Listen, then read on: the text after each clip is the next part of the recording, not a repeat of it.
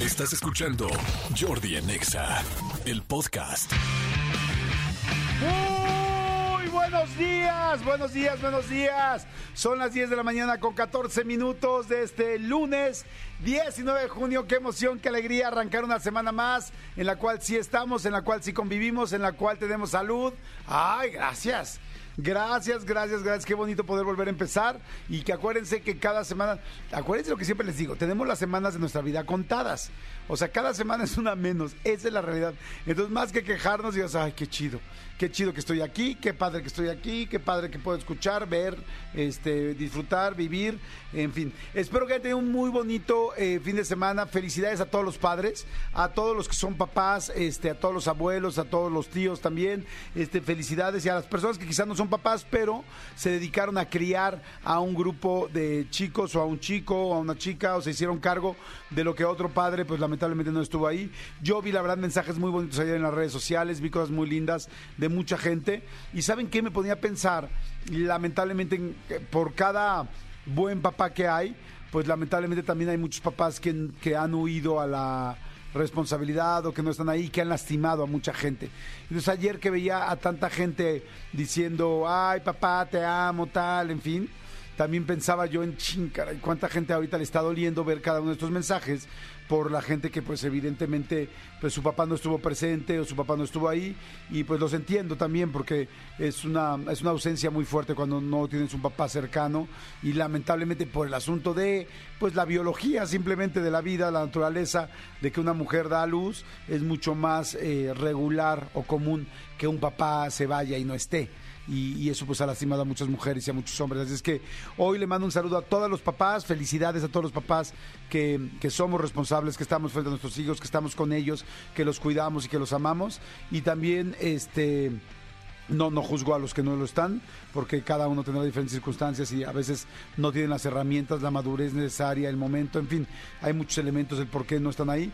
Pero sí les quiero decir eso a todas las personas que ayer de repente se sintieron medio pues tristes porque su papá no estuvo tan presente como ustedes hubieran querido. Este, les mando un gran saludo, un gran abrazo y los felicito. Los felicito porque seguramente entre ustedes solos y su mamá, posiblemente, a veces su mamá, a veces ustedes, a veces la vida, por lo que han sacado adelante, por lo que han hecho, por cómo se han enfrentado, por cómo las emociones de repente te pues te, este, te quiebran, de repente te, te meten el pie y cómo aún así las has vivido, las has sacado adelante, porque hoy lo que tú seas para la gente que no tuvo la, la, la, fortuna de tener un papá cerca porque no estuvo, porque se fue o porque falleció, este, pues te felicito. Te felicito porque con la ayuda que has tenido, has salido adelante y te has convertido en la mujer o en el hombre que eres hoy. Así es que muchas, muchas, muchas felicidades a ti.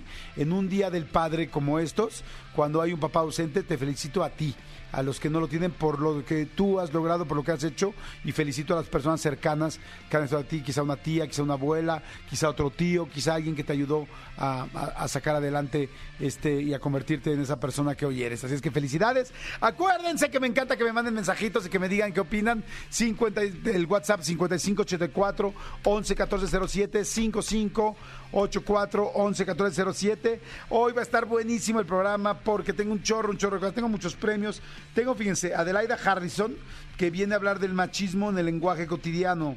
Ya ven que ahora es como bien complicado, este, pues no, o sea, no lastimar a alguien. Hay que tener mucho cuidado con cómo hablamos, con cómo decimos. Han cambiado las cosas, han cambiado los paradigmas, han cambiado las posiciones y lamentablemente hay gente que de repente nos podemos equivocar diciendo alguna cosa, alguna alguna forma porque te acostumbraste a hablar así antes y hoy lastimas a alguien. Entonces está bien interesante poder hablar de esto, el machismo del lenguaje cotidiano.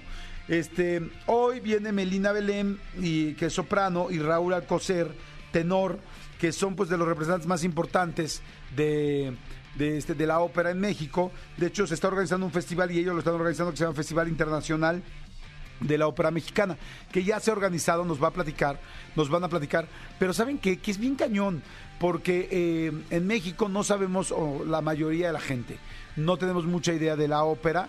Y por otro lado tenemos a los representantes de los representantes número uno del mundo de ópera, eh, son los mexicanos. O sea, hay muchos mexicanos. O sea, lo que les quiero decir es que si fueran Olimpiadas, los mexicanos estaríamos constantemente en el podium en cuanto a la ópera. O sea, hay grandes representantes, grandes voces y no necesariamente las conocemos. Entonces va a estar muy interesante este, este Festival Internacional de la Ópera Mexicana porque además es algo un poco más ay, ¿cómo lo puedo decir? Como más coloquial, más cercano para que la gente se pueda acercar a la ópera, que pues al final, fíjense, yo, hace poquito eh, empecé a estudiar un poquito de ópera y este, bueno, empecé a leer un poco de ópera para saber un poco cómo apreciarla, a eso me refiero, no que yo vaya a cantar.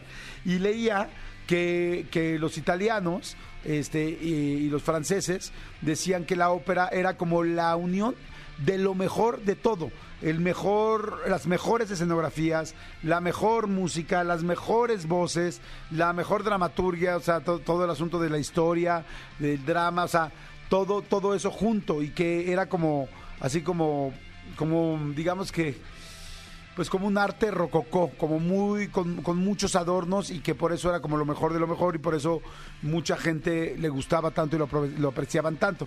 Está padre hoy preguntar y platicar con Melina Belém y con Raúl Alcocer para que nos platiquen de esto. Ahora, no creo que el asunto de llevarlo tan, tan, tan, tan amigable y tan coloquial se acerque esto. Es que descubrimos, aquí me enseñó Manolo Fernández una cumbia de la ópera, que yo no la había oído y que la verdad está bien padre escucharla porque pues también tiene su onda. O sea, se ve que los de los que hicieron la canción dijeron cómo se oiría una cumbia y una ópera juntas. Inclusive lo dicen en la canción. Y la verdad, a mí me gustó el experimento. A ver qué les parece a las 10.20 de la mañana de un lunes 19 de junio. Suéltala, por favor, mi querido Elías. Está bonito.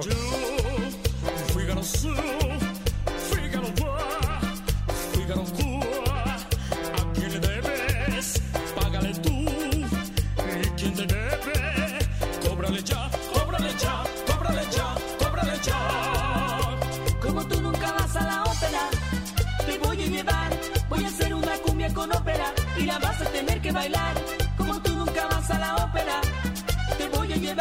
voy a hacer una cumbia con ópera y la vas a tener que bailar.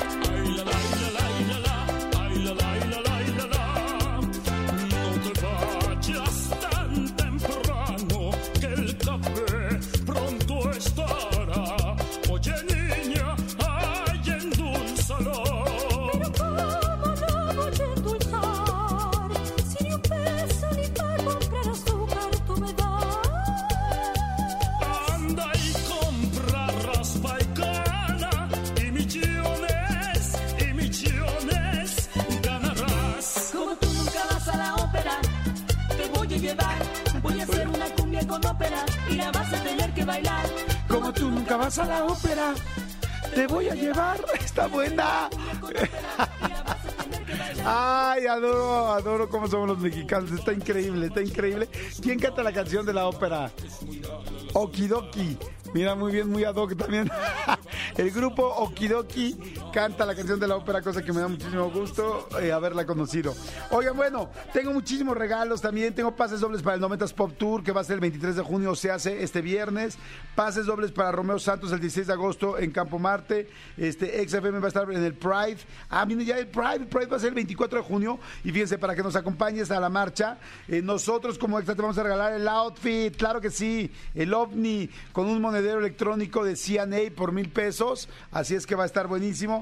No sé, va a estar padre, padre, padre el programa. Este, pueden ponerme música así como súper, súper, súper, este, elevada, así como de, mm, no sé, como, como eh, de antro, pero ya pobrecitos ya no les he dicho nada. O sea, digo, digo todo y no digo nada. A ver, ahí les va.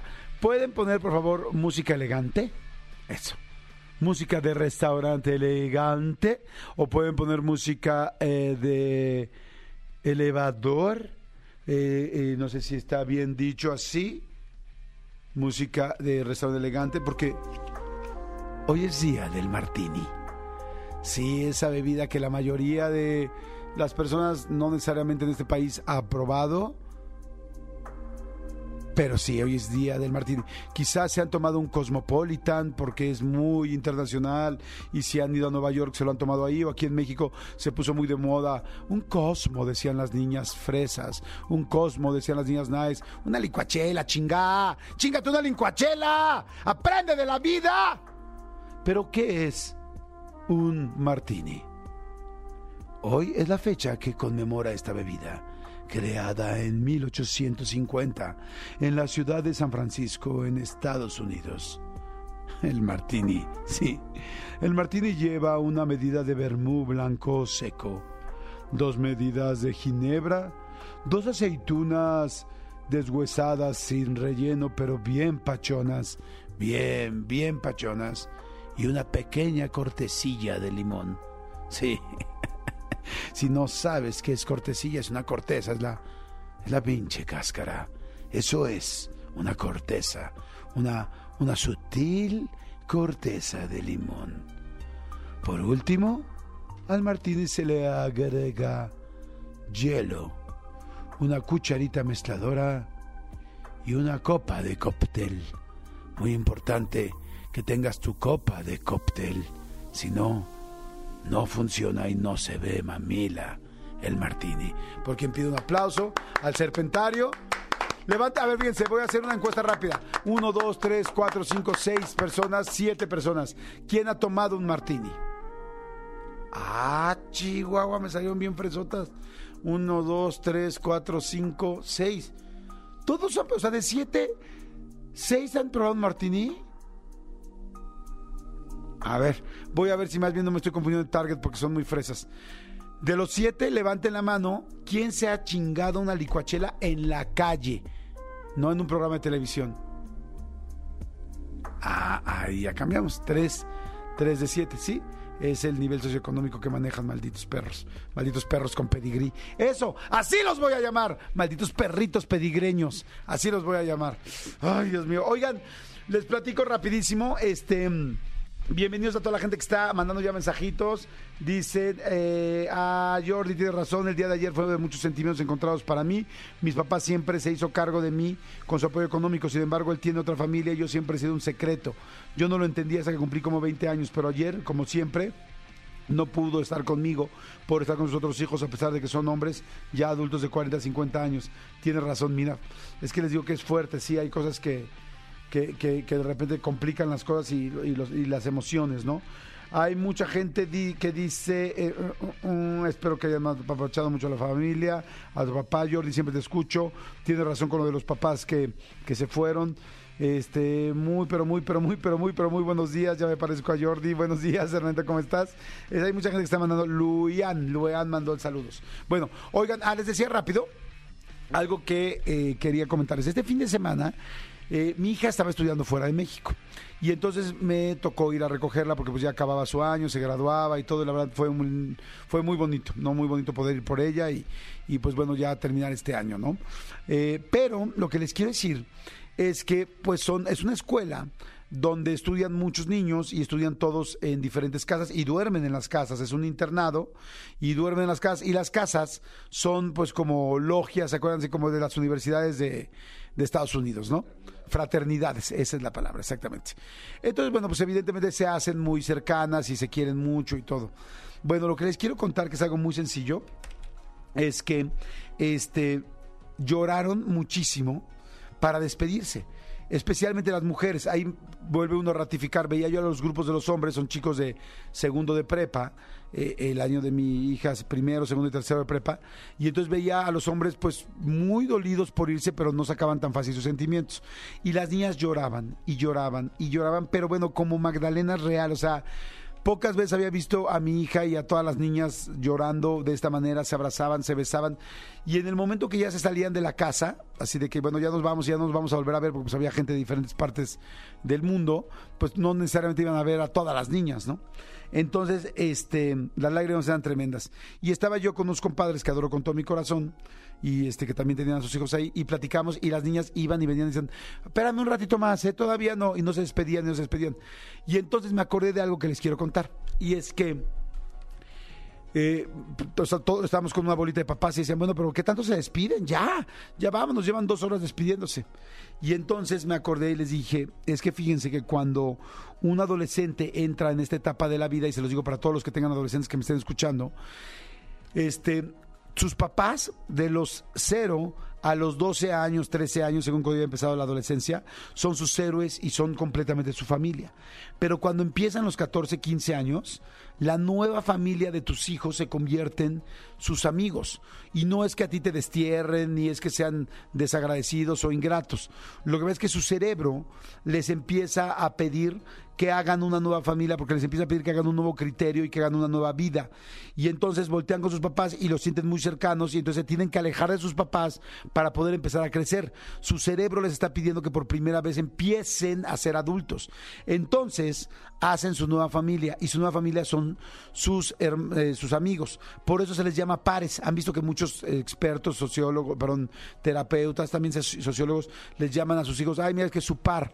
¿Y por qué les llaman su par? Porque se hacen uno mismo. ¿No han visto de repente niñas y niños que en la adolescencia caminan igual y traen la misma chamarra o el mismo tipo de chamarra, los mismos tenis, la misma blusa fluorescente o si se pintaron las uñas de colorcitos con figuritas, las dos traen figuritas, en fin, o si los hombres se pintaron las uñas de negro, los dos traen la uña de negro. Y es porque se necesitan sentir pares a estas personas. Entonces, bueno, conclusión, no es algo que sea consciente, es algo que es inconsciente. Y su cerebro y sus emociones les piden que tengan una nueva familia y su nueva familia son sus amigos. Por eso ustedes ven que al amigo no lo sueltan, a la amiga no la sueltan y vas y los llevas a al cine y, ya los dejas, salen de platicar con el amigo con la amiga, se suben al coche y vuelven o te subes al camión o al autobús este, o al metro y siguen texteando y dices, ¿con quién texteas? Con mi amigo, el que acabas de ver hace cinco minutos en el cine, yo vine por ti, yo me partí la cara, yo soy tu mamá, vengo como loca desde allá, tal, y no me puedes ni dedicar diez palabras y es que son su familia. Entonces yo les decía a, a los papás que estaban allá y les decía, este, les platicaba esto, les dije, pues vamos a tratar de entenderlos, porque en realidad es como si tú te estuvieras despidiendo de tu mamá o de tu papá y sientas que no lo vas a volver a ver nunca.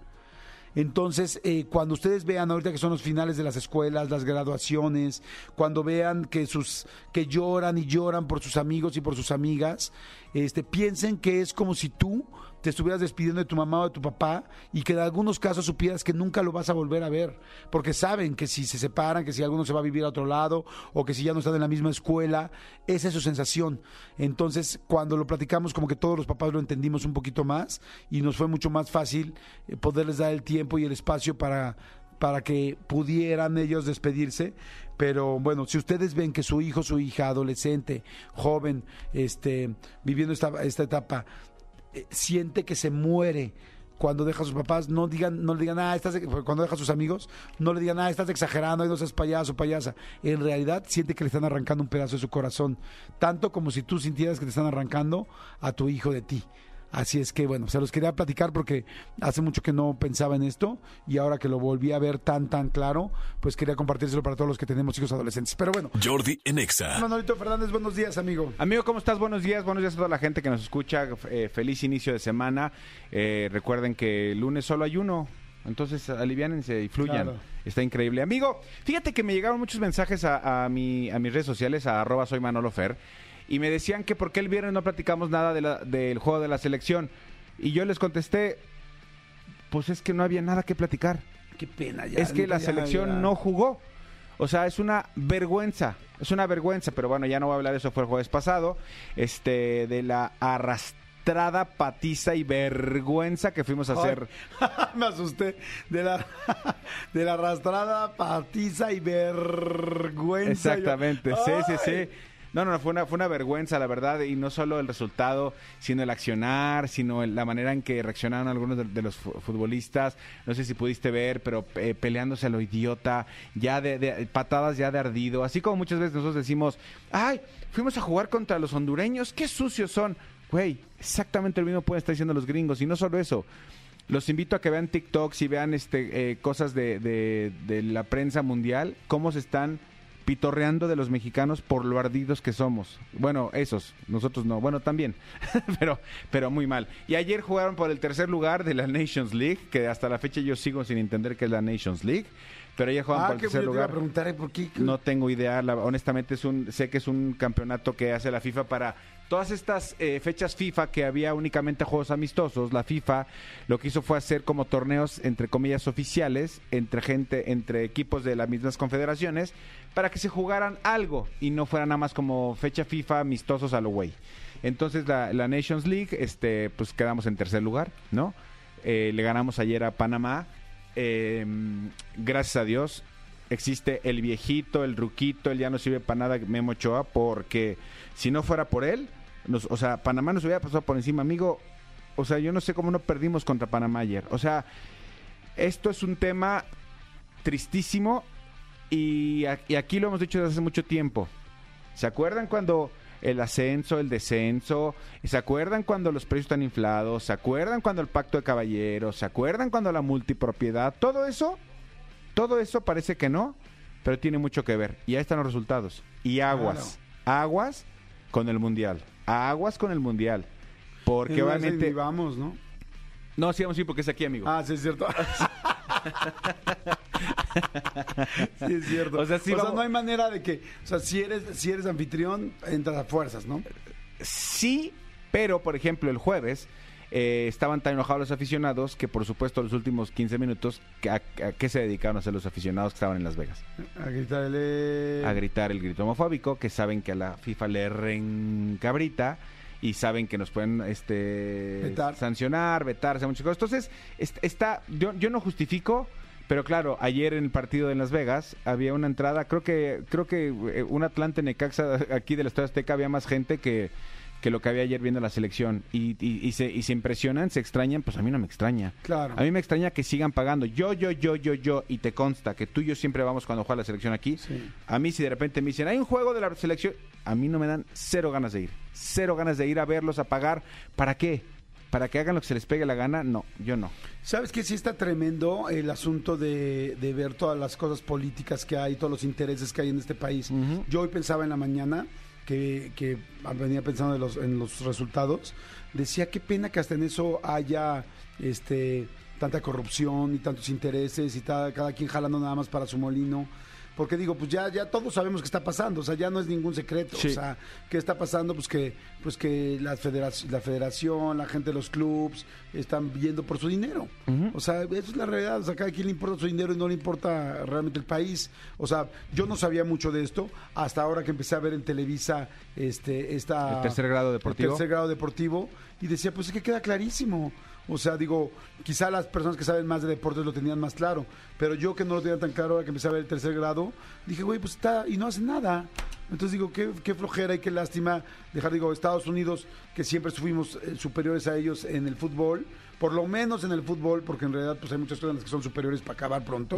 Este eh, ahora tampoco porque pues la corrupción, los intereses y eh, la bolsa de cada quien importa más que, el- que les importa más que realmente el país. Pero yo te pregunto a ti, amigo, ¿tú crees que a, que a los dueños de los equipos de- norteamericanos no les importa su bolsillo? Y sin embargo, no, pero tampoco es tan, tan dramático. Tampoco quites el fondo. Pues tampoco quites el fondo, amigo. O sea, sí les importa. No, no, pero claro que les importa. Y sin embargo hacen todo para tener un equilibrio. Que les vaya increíblemente bien el bolsillo e increíblemente bien deportivamente hablando. Sí. Aquí yo no entiendo de verdad. Bueno, sí entiendo, pero pues así se Sí, maneja también. pero, pero tiene razón, o sea, se puede hacer negocio y tal, pero aquí es el rollo gandalla, o sea, Sí. de entre más tenga me vale madres. o sea, Exactamente, exactamente. Digo, por eso, por eso lamentablemente somos un país que tiene tantas diferencias sociales, socioeconómicas tan grandes. Así es. O sea, la Es gente con más dinero y la gente con con este con menos también. ¿no? Así o sea, es. sí está muy duro. Pero bueno, ya ya nos pasamos al proselitismo. Ya. Exacto, es no, un no, claro no, no al proselitismo, más bien. Ya nos pasamos a la- a la- al ciudadano preocupado Exactamente, por el país. pero preocupado, ese es el tema. Entonces, Sí. bueno, pues ya Checo Pérez ayer sexto lugar, eh, obviamente ya es como to- ya ya escuché comentarios de no, ya está acabado, ya no". oigan, sexto lugar. O sea, o sea, espérenme. Sexto lugar, o sea, es un, es, es- es un buen lugar este eh, en, en la parrilla y todo lo que está pasando en la Fórmula 1. O sea, lo que pasa es que no se acostumbró a, a arrancar un muy buen el campeonato, muy bien el campeonato tal, pero sexto lugar, o sea, sí anda desconcentradón y ya, pero de ahí a allá que digan ya no lo van a, ya lo van a correr, tal, relájense. Sí. Oigan, Sofía Rivero Torres, para cambiar de mood, este es la segunda expulsada de la Casa de los Famosos México. Y este, y en Masterchef Celebrity, Jimena Longoria la sexta expulsada.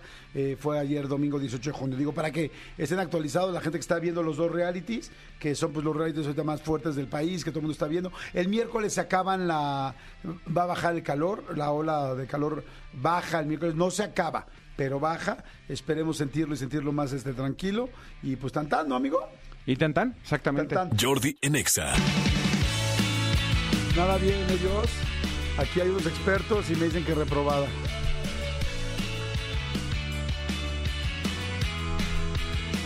¿Aire? Avísenme, avísenme. Quítame el fondo tantito, por favor. Manolo. Mande. No. No, tienes idea, güey. ¿Qué? No, no. Te dije que no dijéramos tanto del rollo de la selección de fútbol. Te dije, te estaba pateando por abajo, diciéndote. Me tuve que ver callado. O sea, o sea, me hacías ojitos, no era porque... No, güey. No era como de buenos te días, estaba buena pegando semana. por abajo diciéndole, güey, sí, güey, sí, está bien. O sea, lo que tú opines, pero bájale. Lo que conté de la, federa- de la selección mexicana Amigo, que perdieron. Amigo, ¿Qué? acaban de correr al director técnico de la selección. ¿A Diego Coca? Lo mandaron por las cocas. Lo acaban de mandar por las cocas a este güey. O sea, lo acaban de correr. Pues obviamente nos escucharon. O sea, ¿Cómo crees? Nos estaba escuchando la gente de la federación. Juan Carlos Rodríguez, el nuevo comisionado presidente, Nadie. nos escuchó y le dijo, sí, Sí. si Jordi y Manolo no están a gusto, Claro. como todos los mexicanos, se va. Por eso te dije, sí, pero no. O sea, bajémosle tantito. Nos escucharon y más lo corren. Pero bueno, o sea, ya se va. O sea que una de esas... ¿Qué lleva? ¿Qué, ¿Cinco partidos o cuántos Pues partidos? debe lleva? llevar cinco juegos por ahí. Sí, sí, sí, nomás. Nos escucharon, cabrón. No mames. O sea, Jaime, Jaime Lozano se va a quedar como interino entonces para la Copa Oro. Pues yo creo que sí. Ok, qué fuerte. Para que luego no digan que nadie nos escucha. Pero bueno, por andar diciendo. En fin, Exacto. regrésate. Seguimos, señores. Seguimos aquí Jordi en Exa. Son las 11.10. Cada vez más feliz de cómo pues, los comentarios que hacemos en este programa llegan y son importantes. Muy buenos días a toda la gente que se está uniendo. Son las 11.10 y no saben qué gusto me da eh, presentar a una persona que quiero desde hace muchos años, que verdaderamente crecí, o más bien creció conmigo y crecimos juntos y que me encanta que esté aquí porque lo quiero muchísimo. Él es Raúl Alcocer Rodríguez. Mi querido Raulito, ¿cómo estás? A todo dar, Jordi. Muchísimas Eso. gracias. Me da muchísimo gusto que estés, que estés aquí, mi querido Raúl. Él es, este, tú eres soprano, Yo soy tenor. tenor, tú eres tenor. Fui barítono durante unos años, pero ahora me cambiaron a tenor. Te cambiaron a tenor, perfecto, sí, sí. muy bien. ¿Eso es subir de escala o en la ópera o en Pues no es- hay es no un hay tipo- sub- no hay arriba y abajo, es nada más estilo? Digamos que es un tipo de voz diferente. Ok, perfecto. Sí, es un tipo de voz. Ok, perfecto. Y está también con nosotros Melina Cristóbal, eh, que es soprano. Melina, ¿cómo Sí, estás? soy soprano, muy bien, gracias. Qué bueno, qué bueno, encantado que estés aquí. Igualmente. Oigan, a ver, está bien interesante esto. Fíjense que yo les platicaba al principio, mi querido eh, Raúl y Melina, que este yo empecé a estudiar un poquito de lo que de apreciación de ópera hace como seis, siete meses. A estudiar me refiero a leer. No, no crean que me metí a un curso, no. Hasta empecé a leer porque a mí me llevaba mucho mi mamá de chico a la ópera y este y ahora pues estaba platicando eh, de la ópera, he estado platicando muchísimo de la ópera con otra persona que le encanta y entonces como que tuve muchas ganas de, de aprender y de crecer con este asunto. Entonces, eh, eh, como que me empezó a interesar. Y resulta que platicando con Raúl el otro día por teléfono me decía que los mejores, eh, que, que somos de los mejores en el mundo en la ópera. ¿Es así, Raúl? Así es, la verdad. Eh, si hubiera Los un. mexicanos, me refiero. Los mexicanos. Si hubiera un mundial, así como hay mundial de fútbol, que, pues bueno, por lo que acaban de mencionar, no, no hay muy buenos resultados, pero si hubiera un mundial de, de, de ópera, de canto operístico, eh, México estaría, si no en el primero, dentro de los primeros tres lugares. O sea, imagínense esto. Y esto la gente, la mayoría de la gente no lo, no lo sabe, ¿no, mi querida Melina? Así es. Bueno, nosotros hemos eh, exportado grandes voces a la, a la ópera y ahora mismo pues hay eh, muchos cantantes eh, em- emergentes, ¿no? Mexicanos Ajá. en, en- en el extranjero y en México. Eh, bueno, tenemos a uno de los más grandes tenores que fue catalogado como el mejor tenor del mundo, que es Javier Camarena. Eh, Ramón Vargas, Rolando Villazón, María Catzaraba, entre los más destacados, ¿no? Pero hay muchísimos otros también que están pues haciendo carrera dentro de la ópera. Fíjense qué interesante, o sea, los mexicanos lo hacen increíble en la ópera, pero o sea, los aprecian mucho más en el resto del mundo, que en México digo, no los aprecia, pero se mueven mucho más, hay mucho más movimiento. Este, ahorita les voy a pedir tanto a Raúl como a Raúl Alcocer como a Melina, que pues bueno, son excelentes y bueno, por supuesto, súper representantes de la ópera mexicanos y que han estado en diferentes partes del mundo, les voy a pedir que canten, que nos hagan favor de cantar tantito y después van a invitar un festival muy interesante para toda la gente que le interese la ópera, porque igual mucha gente le interesa y no sabe o canta y no sabe o no sabe que tiene estas aptitudes. Pero primero me gustaría preguntarte, mi querido Raúl, ¿qué es la ópera? ¿Por qué de repente la sentimos tan lejana para la gente? ¿Por qué de repente no estamos tan cerca de ella? ¿Por qué, ¿Qué es la ópera y qué podemos descubrir si nos acercamos a ella? Me diste en la llaga, que sí. sí. La verdad, mira, la ópera es una forma de arte, es una repres- representación escénica. eh, es teatro, digamos que es teatro, pero hecho en música, teatro cantado. Sí, eso es la ópera básicamente.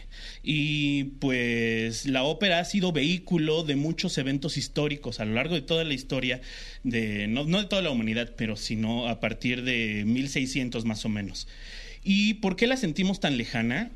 Yo, bueno, esto ha sido de en, la- en la- en el último siglo, porque originalmente la ópera era para, to- para todo, para toda la, gente, para todo el pueblo.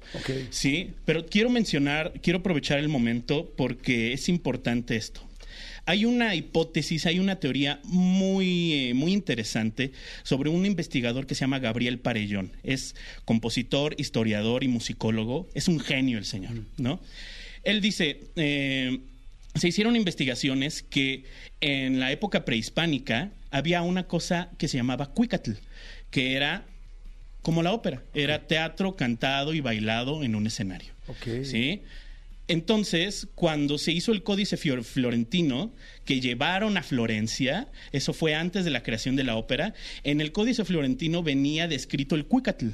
Es decir, esto quiero, lo digo con responsabilidad, es muy probable, es probable de que la ópera, la invención de la ópera en Italia, haya sido influencia de las culturas prehispánicas. ¿Cómo crees? Qué No, es, interesante es- es una teoría muy interesante. Muy. Y yo creo que eso como mexicanos nos podría acercar a la ópera porque a veces lo vemos como algo extranjero Claro. y no.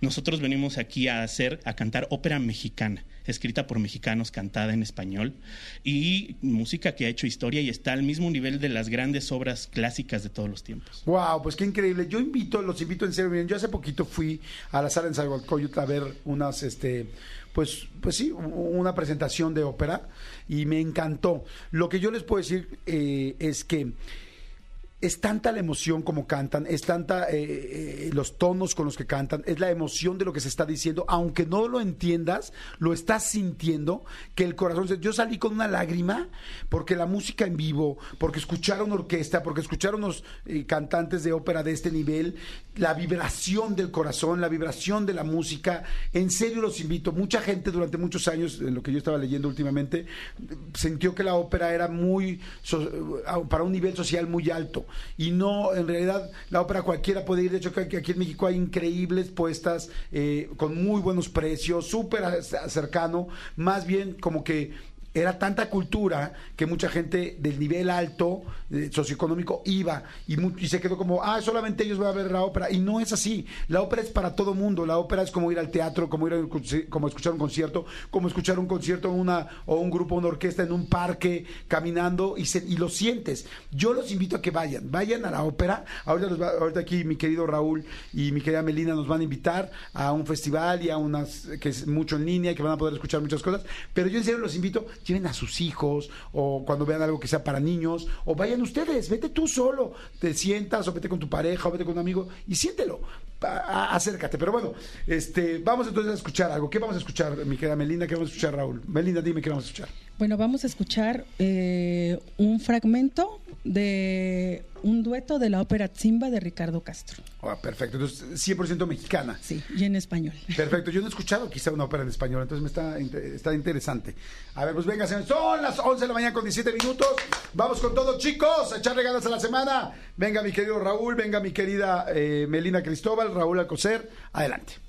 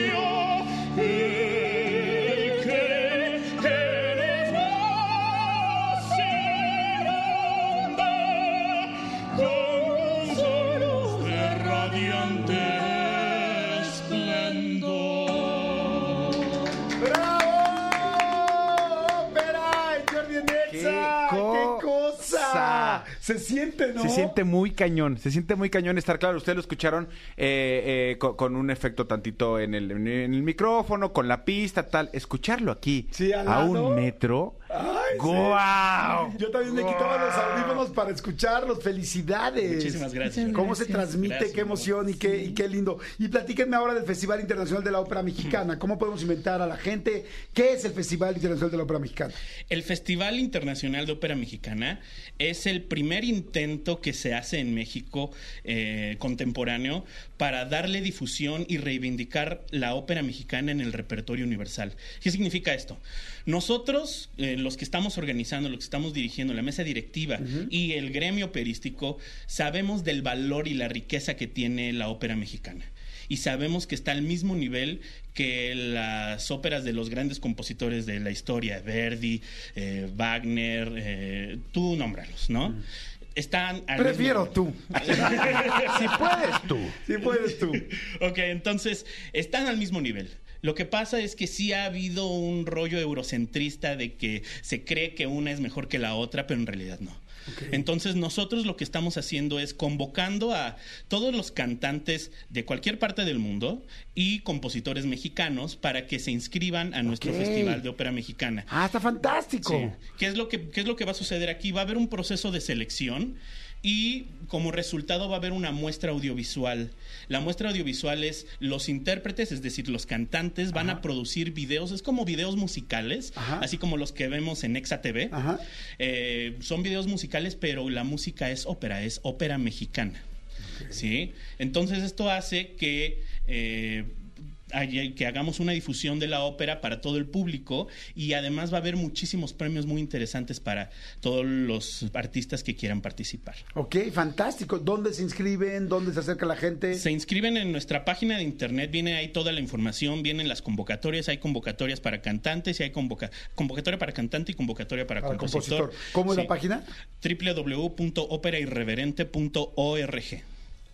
Ahí viene toda la información. Si no, de todos modos nos pueden mandar mail a contacto arroba operairreverente.org. Ópera Irreverente es la compañía de ópera que está organizando este festival. Perfecto, aquí está, ya lo estoy abriendo, Festival Internacional de Ópera Mexicana. Buenísimo. ¿Y la gente cómo va a poder disfrutar la, eh, a los concursantes o estos videos? ¿Aquí mismo en la página? No, vamos, tenemos nuestro canal de YouTube y eh, a partir del 27 de agosto vamos a subir todos los, eh, los videos musicales, por así decirlo, a nuestro canal de YouTube y la gente los va a poder ver. Ok. Este, ¿por qué, es- ¿Por qué es importante esto? Porque inclusive dentro del mismo gremio operístico no se difunde tanto la ópera mexicana. Los cantantes de ópera mexicanos tienen su repertorio y montan, estudian sus, sus, sus áreas de las óperas conocidísimas. Pero hacer esto es revivir a la ópera mexicana, darle su justo valor. Eh, tenemos unos premios, tenemos nuestros presidentes honorarios son Javier Camarena, que es considerado el mejor tenor del mundo, Ramón Vargas, que también es uno de los más grandes cantantes de ópera que ha habido, que ha dado México, María Catzaraba, que es actualmente la soprano más importante mexicana, y la doctora Leticia Armijo, que es una de las compositoras más importantes de ópera. Hay premios fascinantes para los participantes, pero ¿cómo involucramos también a la gente?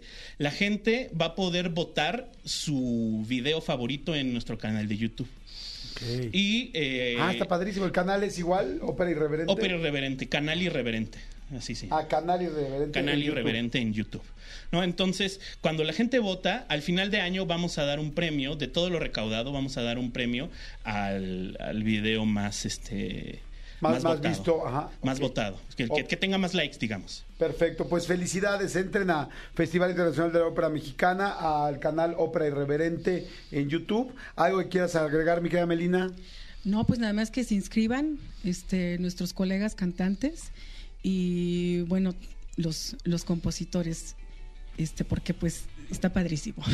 Perfecto, aquí está, ya estoy en el canal de YouTube y sobre todo, ¿saben qué? Disfrútenla. Si tú no eres cantante de ópera o si tú no eres compositor, pero que si quieres conocer algo más, algo distinto, sentir, vivir y gozar de un arte que en México, este, pues bueno, ha crecido muchísimo y que nosotros no necesariamente todos lo conocemos, pues sería interesante. Yo se los recomiendo. La verdad es que a mí me ha gustado muchísimo y entre más conozco, más me, más me gusta. Imagínate, Jordi, hay cerca de 500 óperas mexicanas. ¡Wow! Son muchísimas. Muchísimas. Hay una gran riqueza que nos estamos perdiendo. Perfecto, pues ahí estamos. Entonces entren en YouTube, este eh, Festival Inter- Internacional de Ópera Mexicana o canal Ópera Irreverente. Así es. Ópera Irreverente. Gracias, muchas gracias Raúl. Gracias a ti. Raúl Alcocer, muchas gracias. Gracias, Melina. Cristóbal, muchas Gracias. gracias. Muchas gracias a ustedes. Eh, que estén muy bien.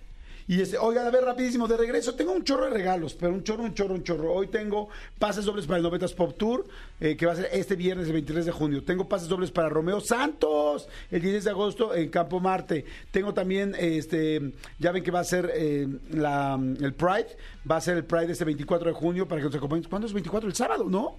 El sábado, bueno, les vamos a dar un outfit eh, con un monedero electrónico de mil pesos de CNA. En fin, tengo un chorro de cosas, pero vamos a hacerlo para la gente que nos escriba. Este, con, digo, sabemos que este calor ha sido complicado en algunas situaciones, pero también sabemos que ha habido muchísima eh, diversión y risas y memes y una locura. Entonces vamos a poner el tema, con este calor se antoja. ¿Qué se antoja con este calor? Pónganme con este calor se antoja, mándenlo por WhatsApp al 5584-1407, por Twitter, amigo. Arroba Jordi Nexa con el hashtag Jordi Nexa. Y por teléfono pueden marcarnos al 5166-3849-58. Los mejores comentarios, los más chistosos, divertidos o creativos o periodísticamente irreverentes. Exactamente. Les damos este, Me encanta. les damos boletitos. ¿Te parece bien? Jordi en Exa. A ver, quedamos en que íbamos a regalar los pases dobles para el 90 Pop- Tour, los pases dobles para Romeo Santos y los outfits para el Pride, ¿no? Sí, señor. Este, pero a lo que nos dijeran, me molesta, pero con este calor se antoja. ¿Qué se te antoja a ti con este calor? Con este calor se antoja estar todo el día en shorts sin playera. A mí. O sea, de hecho, últimamente en mi casa he hecho eso. Oye, pues, shorts sin camisa. Aquí tengo a alguien que mandó WhatsApp que está igual, dice, con ese calor, con ese calor se me antoja encuerarme en la oficina porque no tengo aire acondicionado, literal, me estoy asando. Estoy en el último piso en donde me separan unos plafones de una lámina como techo.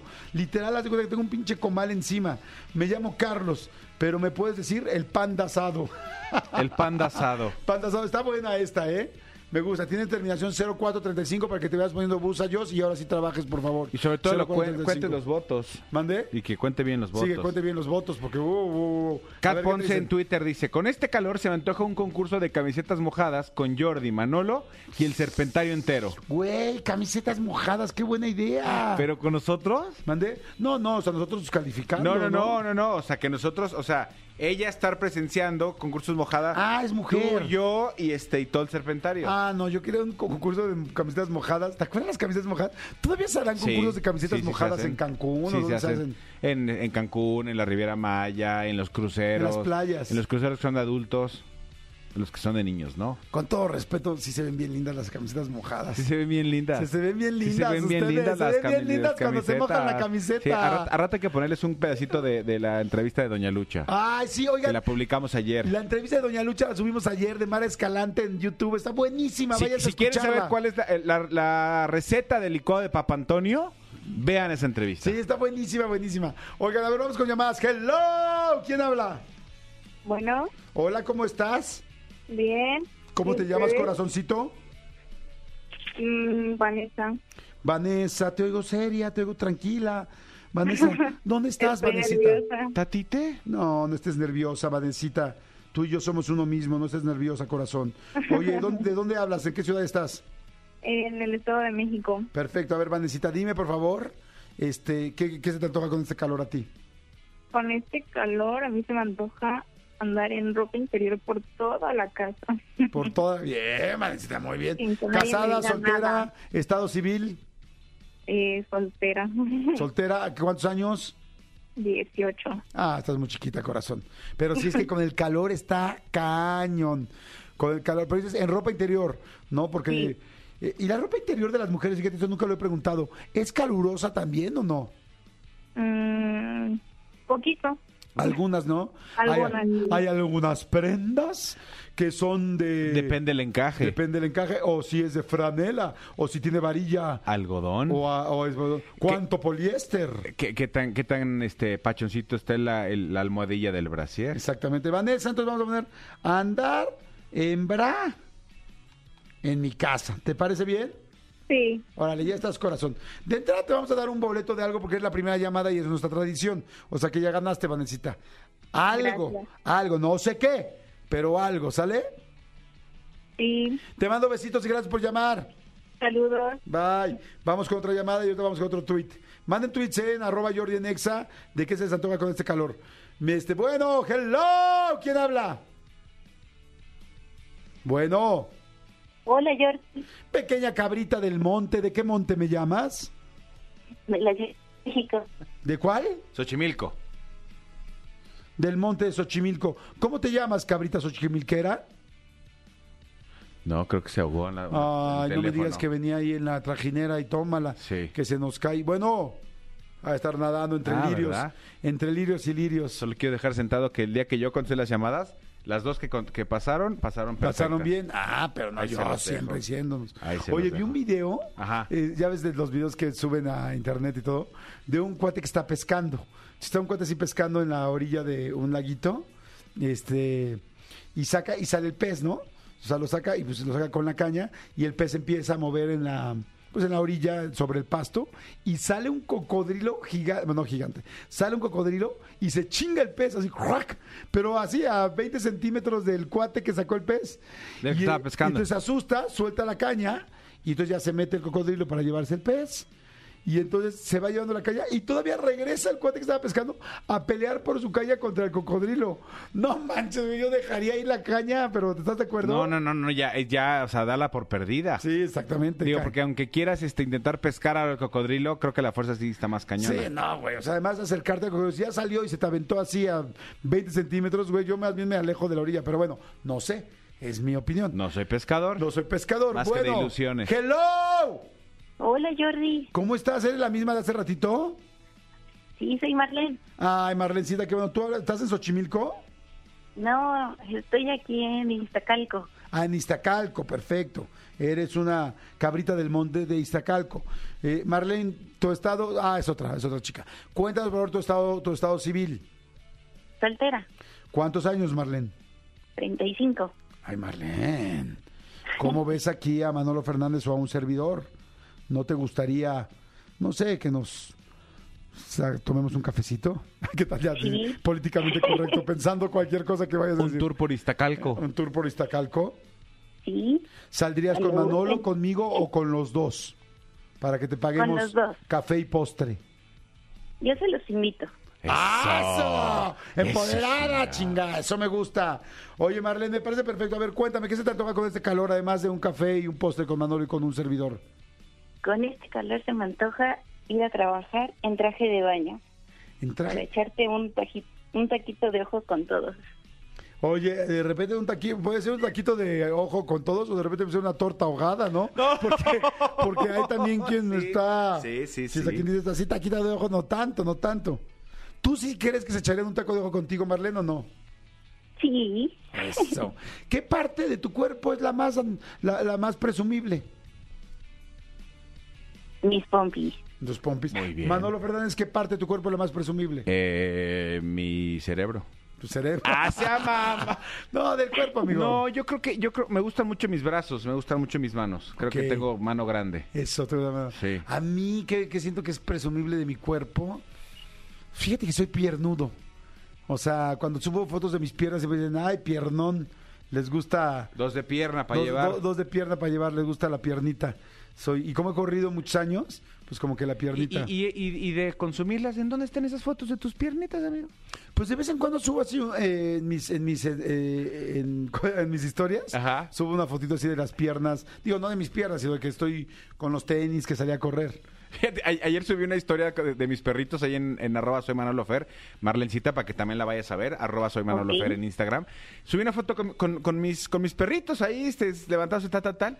Y qué tal que me, me pone, me pone un güey, ay, qué lindos pies tienes. ¿Un hombre? ¿Sí? Pues te los quería chupar. No ¿No te gustaría que te chupara los dedos un hombre? No, no, fíjate, no. Así el chiquito. No, luego mediano. no, y el luego- chiquito menos. Luego que se mete. que No. te chupa el chiquito, un No, amigo. amigo, no, ¿por qué? Mm.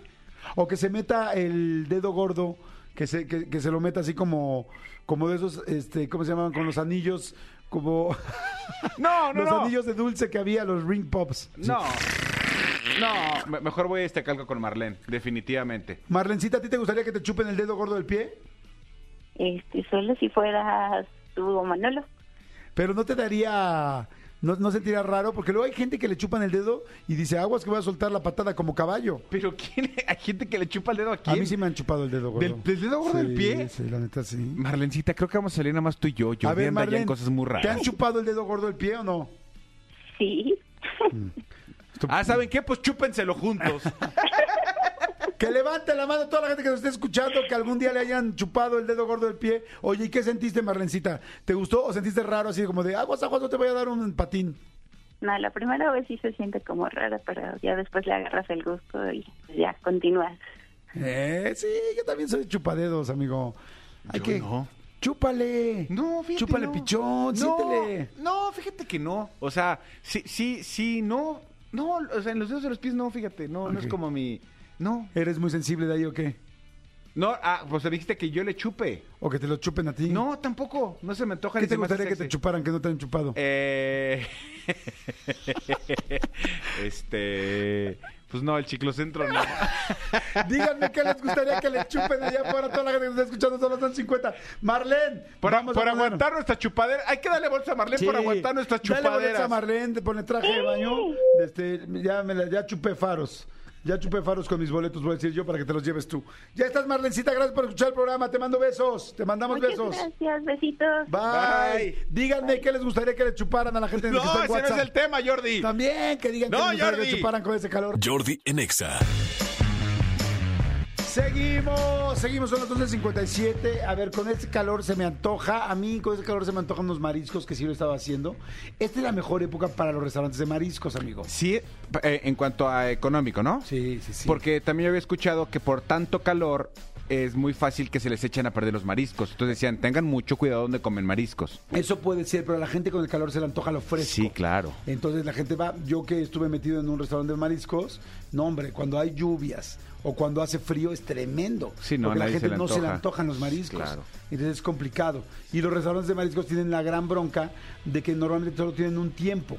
O sea, la gente no va a desayunar marisco más que el fin de semana para curársela, ni tampoco cena mariscos. Sí, no. Por eso los restaurantes de mariscos meten también cortes para que puedan tener la cena. Por eso estos restaurantes carísimos a los que tú vas, el Puerto Madero y esas cosas, tienen cortes. Ahí en el jueves. Sí, tienen cortes y tienen también este mariscos.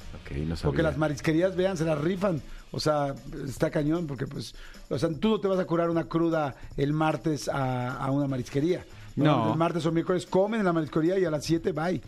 Por eso el alcohol es tan importante en las marisquerías. Pero bueno, ya. les- ya clavando, Exactamente. ya Clases de- exacto. tema. Oigan, a ver, llamada. Hello, ¿quién habla? Bueno, bueno. ¿Quién eres? ¿Quién está del otro lado? ¿Cómo te llamas? Paola. Hola, Paola, ¿cómo estás? Bien, ¿y ustedes? Bien. Oye, Paola, ¿cuántos años tienes? Tú eres muy chiquita. Bueno, fuera. ¿Tus papás te dejaron hablar a este programa? Sí, sí tengo permiso, tengo INE. ¿Cu- man- De ¿Tienes hecho, INE? en 20 días cumplo 28. En 20 días 28. cumples 28. Ay, Paola, no sé si a los 28 estés este, preparada para escucharnos. O sea, todavía me pareces muy chiquita, eres un bebé. ¿Quieres que te cantemos las mañanitas en, en- en avanzada? Ah, si se puede, sí. Pero ya no, pero ya no participarías por boletos. Ah, no, O sea, no mejor se pueden las dos cosas. Sí, no, es una u otra. No, mejor sí me quedo por las boletas. Ay, maldita cachorrilla cumpleañera. Oye, cachorrilla cumpleañera, ¿cuál- qué, qué se te antoja a ti con este calor? Sentarme en un cubito de hielo para que ya no me suden las nachas. Para- ¿te, te sudan mucho las nachas, Pau? Sí, es que bueno, como estoy aquí en el trabajo, las sillas traen como cojincitos. Ajá. Qué chistoso, fíjate, a mí no me, no me suda el trasero. No, ¿A ti sí, amigo? ¿Nunca te has sudado el trasero con un cojín? He hecho. Que suden, co- que suden traseros con un cojín. dice, dice, así sudas. Pero que a mí me sude, creo que, creo que no. Entonces, corazón, Paola, te suda la colita, eso es lo que nos quieres decir. Sí, cuando estoy en el trabajo, tú sí. sientes que te suda La, colita. Pues en una de esas tienes lombrices, corazón. No, solo me suda. Oye, ¿y qué, qué te echas de aire en la colita, corazón? ¿No te echas aire? ¿No te pones un ventilador? No sé, ¿cómo le haces? ¿Cómo lo resuelves sin poder sentar en un cubo de hielo? Pues con un ventiladorcito que tengo aquí al ladito. ¿Y es un ventilador para colitas? Sí. ¿O es un ventilador genérico? No, es... Es unisex, digámoslo. ¿Dónde, se, con- ¿Dónde se consigue Sirve un ventilador para colitas? ¿En Amazon? Mercado Libre también. Ah, ok. Sí. ¿Y así le pongo ventilador para colita? Sí. Si no, yo te llevo uno. De hecho, trabajo súper cerca de donde están ustedes. Yo te lo llevo. Ok. Pues, Me encanta Digo que a mí no me suda, pero... pero si tú sientes... Oye, amigo- que, que, que por cierto, no sé si, si sabían los dos que se agotaron eh, en gran parte de las, de las alcaldías los hielos. No había hielos en, eh, en este fin de semana en la Ciudad de México. Y en muchos est- establecimientos se agotaron los ventiladores también. Ah, sí, sí, pues sí. la claro. gente andaba buscando ventilador y no encontraba, pero lo de los hielos me pareció una cosa rarísima. O sea, tú ibas a, a- a tiendas de conveniencia y no había hielos, gasolineras no había hielos. Rarísimo, sí. Pues sí, para tomar agua muy fría, yo me imagino, ¿no? Pero, pero como que se ahogue, como que se acaben los hielos, pues como ¿por qué no? Pues sí. Pues bueno, si en la pandemia se acabaron los papeles de baño, ¿no? ¿Y por qué? Oye, Paola, ya estás. Te vamos a intitular tu caso como ventilador para colita y este y te vamos a regalar algo. ¿Tal- ¿Te late? Sí, muchísimas gracias. Órale, ya estás, corazón. Te mando un beso. Cuídate. Gracias, igual, besitos. Cuídate, bye. Oigan, vamos rápidamente a música. ¿Qué más se les antoja con el calor? Manolito, ¿qué se te antoja con el calor? Hay una chela, ¿no? Sí, sí, sí, sí, sí, un, clamato a mí. Ay, encanta. sí. Este, meterte a nadar en el mar. Ay, la gente que tiene el mar cerca, qué increíble, ¿no? Sí, poner aire acondicionado en mi casa. Ahora sí se me antoja este reto de meterte a los hielos, fíjate. Exacto, que además dicen que es bueno para la salud. Exactamente, que es bueno para los... Jordi en Exa. Seguimos, seguimos. Hay muchísima gente que está mandando WhatsApps. Muchas gracias a toda la gente que está escuchando. Este, dicen, ay, y se necesitan muchas cosas que podemos hacer ahora con tanto calor. Se me antojan muchas cosas. Con este calor se me antoja ir al doctor y preguntar a cuántos grados se cose un marrano. Porque ya me siento mal. Sí. Sí, amigos, que hay mucha gente que está diciendo cosas, ¿no? Con este calor se me antoja un buen chupe eh, con Jordi, eh, escarchado, lo que tú decías. Este... Yo andaba súper a dieta ayer y ayer sí con el calor dije, hoy me quiero tomar una cerveza. O sea, dije, real. O sea, la te puedes tomar una de las que no tiene calorías Sí, esa y, y, y un clamatito, este es juguito tomate. Uf, yo Ay, qué rico, sí. Escarchado Exactamente. con, con salecita. ¿Sabes que sí. con este calor se me antoja bañarme afuera, o sea, al aire libre? Eh, hay gente que tiene regaderas afuera de su casa o que tiene o que no tiene, pues sí, sí que, que está como afuera de la casa, o hay hoteles que son muy bonitos que tienen también regaderas al aire Sí. libre. Este, Bueno, yo... yo eh, o sea, me- ahora sí, perdón, perdón, dime, dime. No, no, no, que me acuerdo que vino un especialista hace relativamente poco a contarnos de los beneficios de bañarte con agua fría. Yo ahorita llevo ya un buen rato bañándome con agua, no, no helada, pero te estoy diciendo casi fría, ¿eh? Y, y es muy, y sales muy fresco de la regadera. Eso está rico, está Sí. rico. Oiga, señores, está aquí nuestra compañera Adelaida Harrison, de aquí de la estación de MBC Radio. Bueno, más bien no solo de la estación, sino más bien de MBC Radio. Ella es conferencista internacional, consultora, coach. Hemos platicado muchas veces con ella. Empezamos platicando en el Enneagrama y me encanta que estés aquí. Mi querida Adelaida, ¿cómo estás? Bien, gracias, feliz de estar aquí, muchas gracias. Igual, Adelaida, me encantó el tema que traes, lo leí en la mañana, pero ahorita me lo dejaste un poquito más claro, y es creencias atrás del machismo, ¿no? Ahora ya hay tantas cosas del machismo que ya los hombres no sabemos si, si somos este más hombres, menos hombres, si hay una nueva masculinidad, si no, si decimos algo, si ya no lo decimos. Estamos más perdidos que nunca y me imagino, no sé si las mujeres también con este tema. Yo creo que sí, que todos estamos hechos bolas o al menos no entendemos qué podemos hacer realmente para cambiarlo. Yo toda la vida, bueno, doy cursos de cómo cambiar creencias. El enneagrama te ayuda a ver cuál es tu marco de referencia y tus creencias en la personalidad. Y eso genera, cada personalidad tiene lo que se conoce un sesgo cognitivo. Pero hay sesgo de machismo, de género.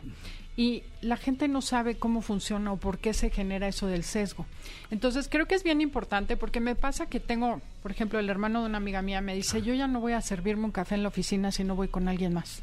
¿Por qué? Porque no vayan a pensar que porque le dije algo o la vi feo a una mujer, vayan a pensar que yo le estoy tirando la onda y me demande o me acuse.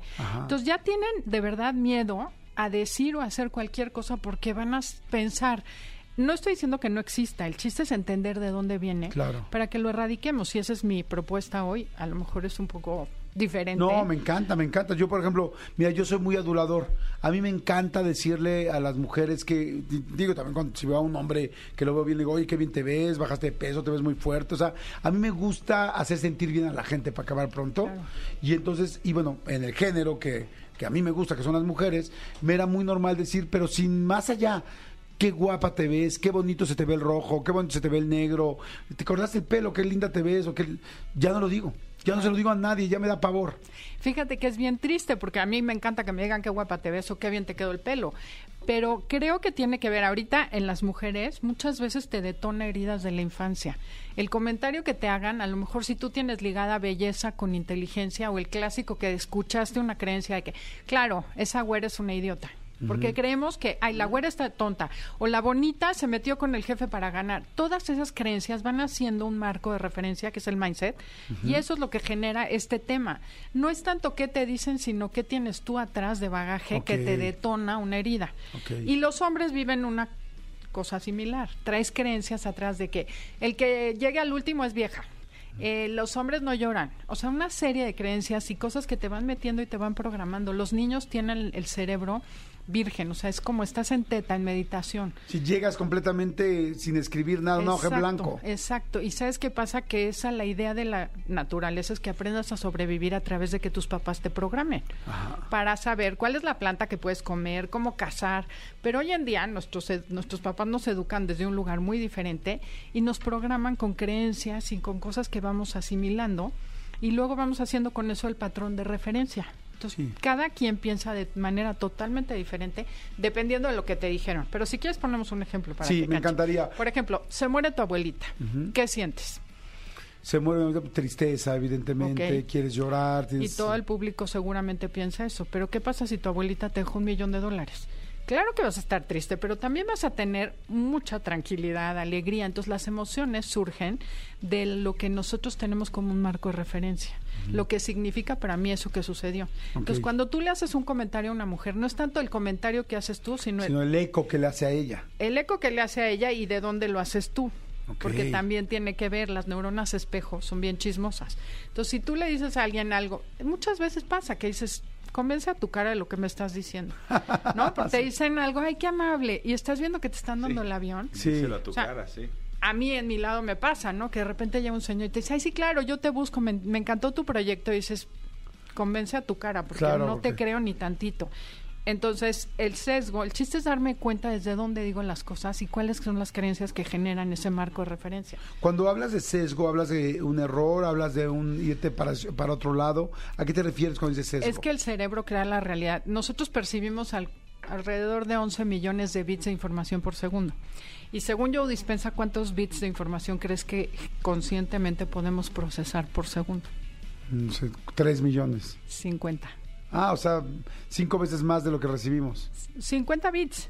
Ah, 50. No, 50, 50. Ah, yo creo que 50 O sea, millones. 11 millones 199 mil 950 bits pasan sin pena ni gloria al inconsciente sin procesarse conscientemente. Ok. Entonces la realidad no es lo que tú crees. Ok. Y sabiendo esto, pues entonces te abres a decir, hijo, a lo mejor yo no estoy viendo algo o no estoy dándome cuenta de algo que estoy diciendo o que estoy sintiendo y lo estoy proyectando. Entonces, bueno, primero que nada, lo que queremos es que la gente sepa que lo que tú crees que es la realidad no es realidad y que lo no es personal, es personalidad. Entonces, aprender a distinguir entre eso que me estás diciendo es mío o es tuyo, porque al final el otro es un espejo de mí. ¿Y cómo puedes saber eso? O sea, es como si tú le dices algo a alguien, pues cómo vas a ver todo tu bagaje que traes atrás. No, pero tú sí puedes desactivar tus botones. Ok. Por ejemplo, si alguien te dice en una empresa, oye, qué guapa estás, estás trabajando, Ah, y como dices tú, lo dices con X intención, no importa la intención con la que lo dijiste, pero yo te podría decir a lo mejor, gracias, pero fíjate que aquí me pagan por pensar, entonces, ¿qué te parece que te dejas de distraer y nos ponemos a trabajar? Esa es una manera de poner a alguien en su lugar cuando te hace un comentario. Da igual qué intención tuvo el otro. Ay, pero me parecería groserísimo que me contestara así. Bueno, pero si tú te sentiste agredida y el otro te está agrediendo, aunque te, me explico, no, no digo que sea malo, pero a veces hay comentarios muy desagradables, muy fuera de lugar. Ay, pero decir que guapa te ves no sería no, bueno, a eso, mí me ¿no? encanta. No, bueno, es que Ajá. una cosa es que guapa te ves y otra que Ah, sí. guapa te ves. Sí, O claro, sea, claro, claro, la Cuando te intención. quieren comer, digo, Ajá. estoy, estoy no, no quiero decirle a la gente qué hacer, simplemente se trata de eso que te dijeron, qué sentiste tú. Y uno es Sí. validar cuerpo, corazón y mente. O sea, podría ser un poco, a ver, te voy a decir cómo me funcionaría a mí. Si yo le digo a alguien, yo no le digo a nadie, "Ah, qué guapa te ves, no lo hago. Yo lo sé. ¿no? Este, porque si, si le quiero decir a alguien, ah, qué guapa te ves, lo va a notar porque le escribo, lo va a notar porque, o sea, va a ser, va a ser más en serio, ¿me explico? Claro. Que nada más un comentario cruzando este, la, copiadora, ¿no? Pero este, pero si yo dijera qué guapa ves y ella le molesta, a mí pero como otra vez vamos a lo que tú estás diciendo, cada quien actuamos distinto. Me gustaría solo que me dijera, oye, ¿sabes qué? Fíjate que a mí me hace sentir incómodo eso. Este, una disculpa, gracias, pero una disculpa. Preferiría que no me lo dijeras. Dijera, ok. Y, y entonces yo diría, ok, ahora entiendo por qué la hace sentir incómoda, no lo sé. Pero te voy a contar un ejemplo que me pasó una vez. Un día llego a una conferencia de puras mujeres donde yo iba a dar una plática. Entonces, muy activista, muy feminista, eh, el grupo. Y entonces eh, eh, íbamos al camerino, que era un hotel, y el camerino era en un cuarto del hotel, y venía yo platicando con otra amiga eh, que venía conmigo, creo que mi manager, no sé. Y entonces sale una chava de las organizadoras cargando un chorro de, este, de engargolados, pero un chorro. O sea, realmente le estaba pasando complicado. Y le dije, ¿te ayudo? O sea, la vista y me acerqué rápido, ¿te ayudo? Y me dice, ¿crees que si puedo cargar un bebé, no puedo cargar esto? Por favor. Y, y me volteé a la cara. Me parece una falta de respeto horrenda porque es, oye, si hubiera sido una mujer, un hombre, una amiga, quien hubiera sido, yo le hubiera ofrecido ayuda porque es una empatía de seres humanos. No porque sea mujer y no que, que no puedes este, cargarla. Pero me pareció groserísimo. Ese es un perfecto ejemplo de que el problema era ella, no tú. O sea, ella se sintió mal porque tiene como una relación Mindset. en su mindset de que, ah, claro, me estás descalificando porque me crees que soy débil. Nadie dijo que fueras débil, a lo mejor es otra persona y te ayudo. Entonces, ese es el tema, como ver qué sí puedo hacer yo para cambiar el machismo, que eso es lo que quisiera invitar a todo el mundo. Checo mis creencias, desde dónde, qué marcos de referencia tengo y sobre todo hay que tener muchísimo cuidado con los hijos, en la familia, porque la verdad es que la palabra convence, pero el ejemplo arrastra. Claro. Entonces, si tú haces algo de, o sea, tienes ese sesgo de género en tu casa, educas a tus hijos de manera diferenciada, estás perpetrando lo mismo. ¿Qué podríamos enseñar? A ver, hoy, hoy mucha gente... Bueno, yo ya entendí algo interesante, ¿no? Es si alguien me contesta así, trae su propio rollo y le está tocando algo que yo ni tengo que ver, pero que ella la lastima o a él lo lastima, no sé, ¿no? Entonces tener o sea, entender y ser más abierto yo de que no solamente tomar la respuesta como algo personal, sino como que es un eco entre esa persona. Pero a ver, si yo fuera mamá ahorita o papá de unos niños chiquitos, ¿qué crees que sería bueno empezarles a decir para que no lleguen a esto que nosotros sí llegamos? Mira, yo creo que lo primero es hacerlos ver que son únicos e irrepetibles. O sea, en el enneagrama, que Andrea y yo lo decimos mucho, la esencia es buena, pero el niño empieza a sentir que no está bien ser como él es. ¿Por qué? Porque lo regañaron cuando no entendió, no supo por qué le dijeron que estaba mal, porque le dijo a una señora porque eres gorda y lo regañaron. Entonces, dejas de ser tú para empezar a hacer lo que crees que los demás quieren que tú seas. Entonces, lo primero que hay que hacer es aceptar a los hijos como son y diferenciar la conducta de la persona. Ok. Y Digamos que tu niño siempre. dice, le dice a una señora, usted es una señora gorda en el metro. Y tú como papá dices en la madre. Claro. O sea, o sea, hizo sentir mal a la señora y me hizo sentir incómodo a mí. ¿Qué le dices? ¿Sí sigue diciendo gorda o cómo se lo explicas? No, yo creo que sería decirle, oye, amor, hiciste, la señora pues no tiene ningún ninguna responsabilidad o tú preferiría que no le hagas esos comentarios porque no sabes cómo se va a sentir. O cuando a ti te dice, o sea, hacerlo ver que la conducta es lo que no está bien, pero que eh, Pero a él que lo él sigues sí. queriendo. En vez de niño malo, niño tonto, ¿cómo se te ocurre? escuincle? Ok. Ya sabes, eso, insultar a la persona es lo que no debemos hacer. Que nos enseñaron a hacerlo, porque Claro. así nos trataban y nos educaron, ¿no? O sea, es lo que tú, con lo que dijiste y quién eres, está bien. Solo eh, ten cuidado porque con un comentario como estos puedes lastimar a la señora. Exacto. Porque no sabemos si ella le ha costado mucho trabajo bajar de peso o si no puede o si tiene una circunstancia en, en su cuerpo por la cual Claro. ese es su... Eh, ay, olvidé ahorita la palabra, pero ese es su cuerpo, ¿me explico? Y además desidentificar, porque no tiene mal lo que seas gordo, flaco, chaparro, Claro. o sea, la, la diferencia Exacto. está padre, ¿no? Entonces también ahí está otro sesgo. El estar flaco está bien, estar gordo está mal, eh, estar alto está bien. Y desde ahí tiene ver- empezar, mi amor, no está nada mal Todos si ella tiene diferentes. sobrepeso, no, somos diferentes cada quien, tú serás de tu forma, yo seré de la mía, no, no, no, no está mal eso, pero bueno, Claro, que se valga ser diferente, porque así como se vale tener gustos diferentes de colores, algo que hacemos en las escuelas es ponerles a los niños colores diferentes. ¿Qué color te gusta? El rojo, el verde, el amarillo. Luego les ponemos espagueti, pizza. ¿Qué te gusta? Pues el espagueti, la pizza y después, ¿quién es mejor? ¿El que le gusta la pizza o el que le gusta el espagueti? Y entonces ellos te dicen, es lo mismo, ¿ok? Pues Exacto. igual es lo mismo el color de piel, el color de el tamaño el- del cuerpo, lo que sea. O sea, la persona vale por quién es, no por cómo se ve. Claro, Y lo qué que lindo, dice. qué lindo ese ejercicio, me encantó. ¿No? Hoy está interesantísimo, eh, Adelaida, ¿dónde te seguimos? ¿Dónde conseguimos un poco más de información de esto para poder entender más y cre- seguir creciendo en este aspecto?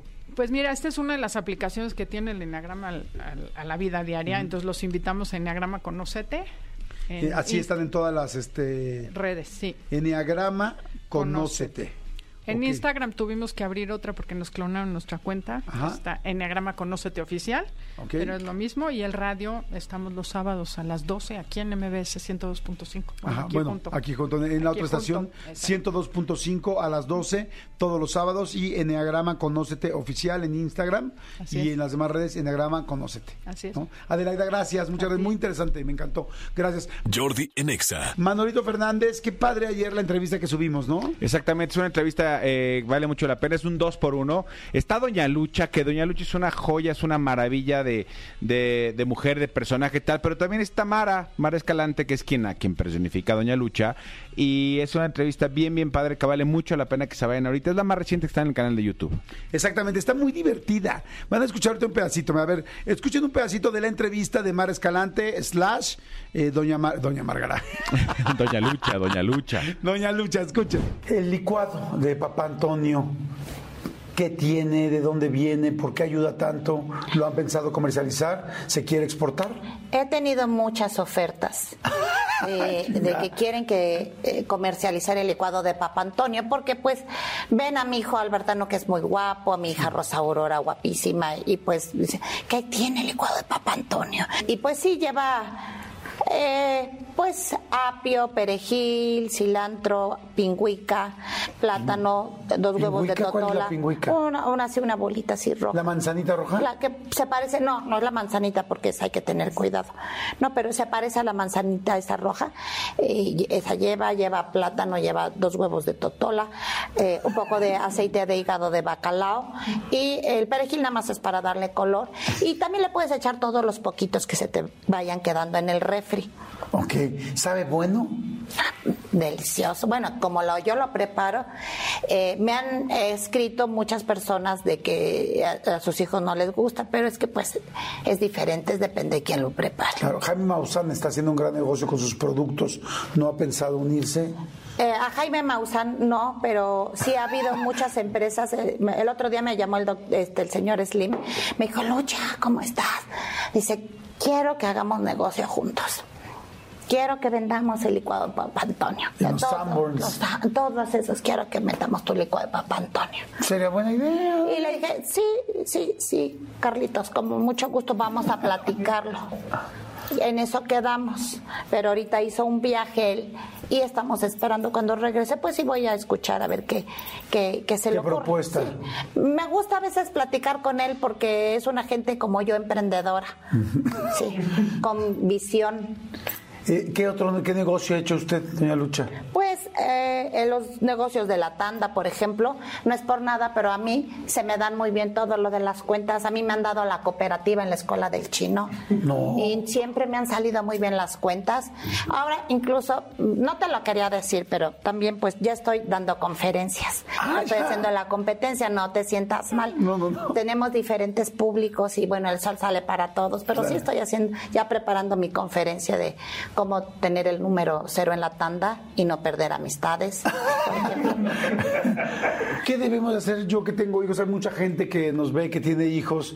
Pues qué mejor que Doña Lucha nos dé varios consejos. ¿Qué debemos hacer para poder ser buenos padres? Cosas básicas. Dejarlo ser, dejarlo ser, que vuelen con sus propias alas. Sí. Algo especial, ropa, desayunos, escuelas, límites. La ropa siempre de gallito usado. Lo que va dejando el de arriba se lo va pasando al que sigue. Eso sí, no gasten, no gasten. Yo los zapatos siempre se los compro tres números más grandes. Sí, sí, para que les duren. Si no, a la segunda, tercera puesta ya no les quedan. Es que a esa edad crecen así los chamacos. Ponerle y ya normal les pones papel de baño en la punta y acá en el talón. Bueno, el talón con curitas. Sexo. No, yo ya. No, no, no, este, digo hablarles, hablarles de, hablarles Es que sexo. mucha gente luego me pregunta por este el, el licenciado eh, Hernández que se ha quedado en la casa. Es un, un compadre, pero tío a la vez de mis eh, hijos, pero siempre se durmió en la sala. Siempre se durmió en la sala. ¿Lo veían los niños? Sí, claro. Y Albertano, ¿qué pensaría tan grandote, tan labregón? Pues sí, sí preguntaba, pero le digo que eso es su padrino. su padrino. Sí. Él es su padrino. Sí. Nada más. Siempre se durmió en la sala. Independientemente de eso, ¿habrá tiempo para el amor? Mm, A esta edad yo ahorita estoy entregada a mis hijos, la verdad. Qué mujer tan más divertida y tan más profesional, porque hizo María de todos los Ángeles, su personaje Doña Lucha. Sí, de hecho la serie ahí cuenta justo el proceso este de cómo fue la creación, la invención, de cómo empezó este en una en una este en un centro nocturno. Véanla, véanla para que vean todo lo que dice, véanla también eh, eh, todo este tema de, de que de qué tanto le gana a Doña Lucha a Mara, este si le gana, si llegó a odiar el personaje de Doña Lucha. Está bien por- bien para la entrevista, véanla. Sí, está bien. Para, y ahorita que mucha gente nos dice, ¿cómo? Ya se acabó el programa y qué voy a seguir oyendo. Bueno, primero aquí hay música muy buena en Exa todo el tiempo. Pero si quieres seguir escuchando, eh, este, pues más bien, ¿cómo se dice? Lo que viene siendo alguien hablando. si te quieres sentir Antes de que entren ahí. Antes de que entran ahí, pues pon ahorita, vete a YouTube, ve ahorita a YouTube y le pones ahí el canal que es Jordi Rosado, nada más le pones Jordi. Acuérdense que mi Jordi es con Y, no con J. Y-O-R-D-I. Jordi Rosado. Y entonces ahí viene el canal, sale y sale una pestañita muy rápida donde yo salgo con un saco negro y una playera blanca. Ahí le picas y ahí la primera entrevista va a ser este Mara Escalante, que es la más la, la entrevista más reciente y te puedes acompañar mientras haces el quehacer, mientras estás cocinando, mientras estás trabajando, mientras estás manejando, no sé lo que estés haciendo, pues así te vas acompañando. No necesitas estarla viendo, solamente la puedes estar escuchando y tan, tan, ¿estamos de acuerdo? Que de hecho no es pestañita, tremendo pestañón. Tremendo pestañón, Jordi, usas el rímel de guayaba, de hoja de, de, ¿cómo? de, de hueso de, de aguacate. Exactamente. El Davalacho, no El sé cómo se llamaba uno que les tiraba las pestañas a todas las mujeres, ¿no? ya no me acuerdo cómo se llamaba, pero era muy famoso hace como 10 años o 5 años. Pero bueno, Manolito Fernández, nos tenemos que despedir. ¿Algo que quieras agregar? Nada, nada, qué bueno que somos nosotros los que nos despedimos y no nos despiden como el del el director técnico de la selección. Este, nos escuchamos Hasta mañana. hoy, ¿no? Hasta hoy. Bueno, pero por pronto en este segundo somos nosotros los que nos estamos despidiendo por hoy. Exactamente, Nos nos, escuchamos mañana. Gracias, Miguel Elías, por estar en los, en, en los controles, mi querido Dedos de Seda, Miguel Tony Montoya y Cristian Álvarez, gracias por la producción del programa, cada vez mejor, cada vez más chida. Muchas gracias, mi querido René, por estar en las redes también, siempre muy movido. Muchas gracias, mi querida Jos, por... por... Por mujeres como tú, Hay hombres, hay hombres como yo. No, es no. Jos, gracias por todo, por estar en los teléfonos y todo. Gracias, mi querida Juana, por estar siempre y significar familia. Manolito Fernández, muchas gracias. Hasta mañana, gracias. Arroba soy Manolo Fer, mis redes sociales, ahí los espero. Vayan ahorita a YouTube y escuchen la entrevista con Mar Escalante. Está muy buena, les va a gustar. Bye. Los escucho mañana. Bueno, ustedes me escuchan y yo los leo. Bye. Escúchanos en vivo de lunes a viernes a las 10 de la mañana en Exa FM 104.9.